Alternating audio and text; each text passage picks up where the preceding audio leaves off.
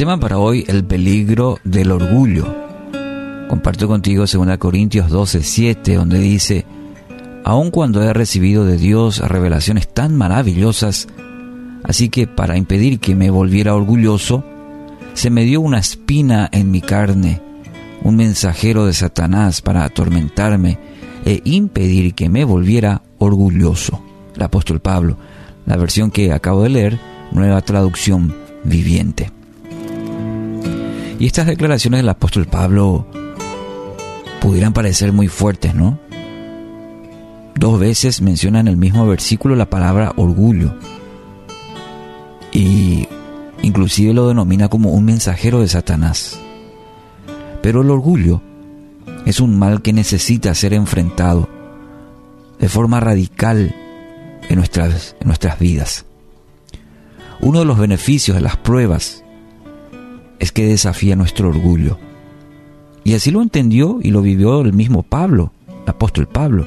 Había tenido experiencias maravillosas en su ministerio, en su vida, pero reconocía que el aguijón en la carne que he mencionado en la Reina Valera, eh, que según comentaristas podría haber sido ese, aguijón, eh, podría haber sido, según dicen, malaria, una enfermedad, podría haber sido una epilepsia en su vida, es decir, eh, situaciones de salud, o algún problema con la vista. Pero fuera lo que fuera, lo que fuese, ¿verdad? en cuanto al problema de salud del apóstol Pablo, el Señor utilizó para perfeccionar su vida como siervo de, de Cristo. Fijémonos en la afirmación del apóstol, impedir que me volviera orgulloso. Interesante.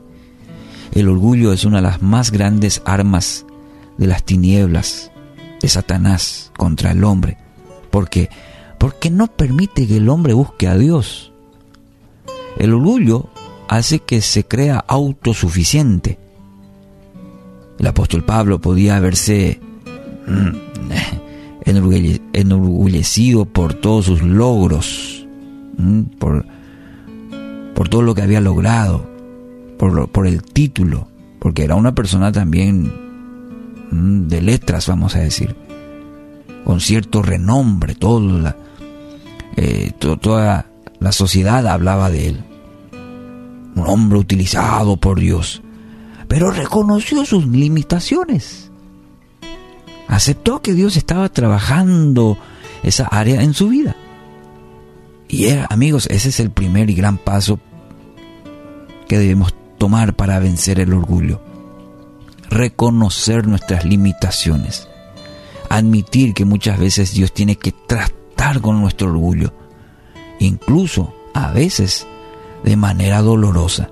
Si examinamos nuestra vida, si pedimos al Espíritu Santo que nos ayude a entender esto, nos vamos a dar cuenta que muchas veces en nuestra vida Dios está tratando esa área y no nos damos cuenta.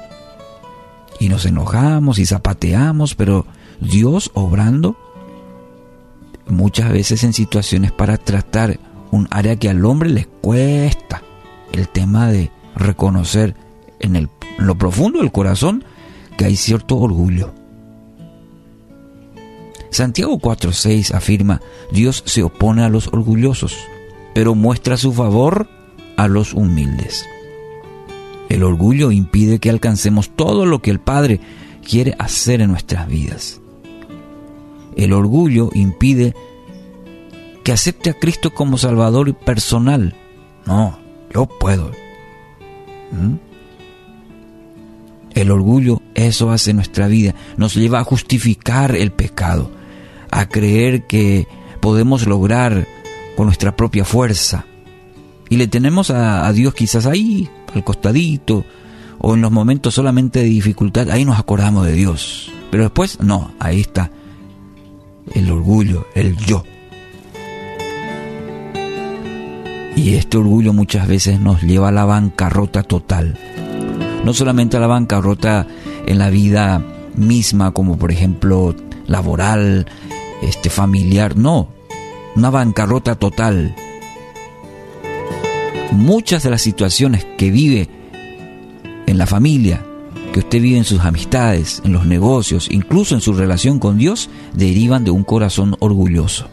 Por lo tanto, no puede disfrutar de ninguna de ellas. Ninguna de estas áreas uno puede disfrutar cuando está, cuando está con un corazón orgulloso. Por eso es un tema trascendental en, en, la vida de las personas, en cada una de nuestras vidas. Y luchamos con eso. No importa tu condición,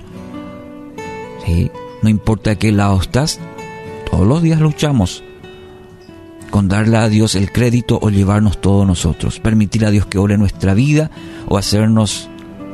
Claro, no está del, mal reconocer que en Dios tenemos fortaleza, todas aquellas cosas, pero robarle el crédito a Dios y creer que todo lo podemos hacer solos es un camino peligroso. Spurgeon dijo, Dios no nos llenará hasta que seamos vaciados del yo. Interesante. Dios no nos va a llenar hasta que seamos vaciados del yo, del orgullo. Si vemos en el Génesis ya había ya hubo problema. El pecado justamente consecuencia de eso, del orgullo. No, dice Satanás, ¿qué va a ser así? Vos podés, vos podés ser más grande, vos podés hacer mayores cosas. Y el orgullo entró en el corazón.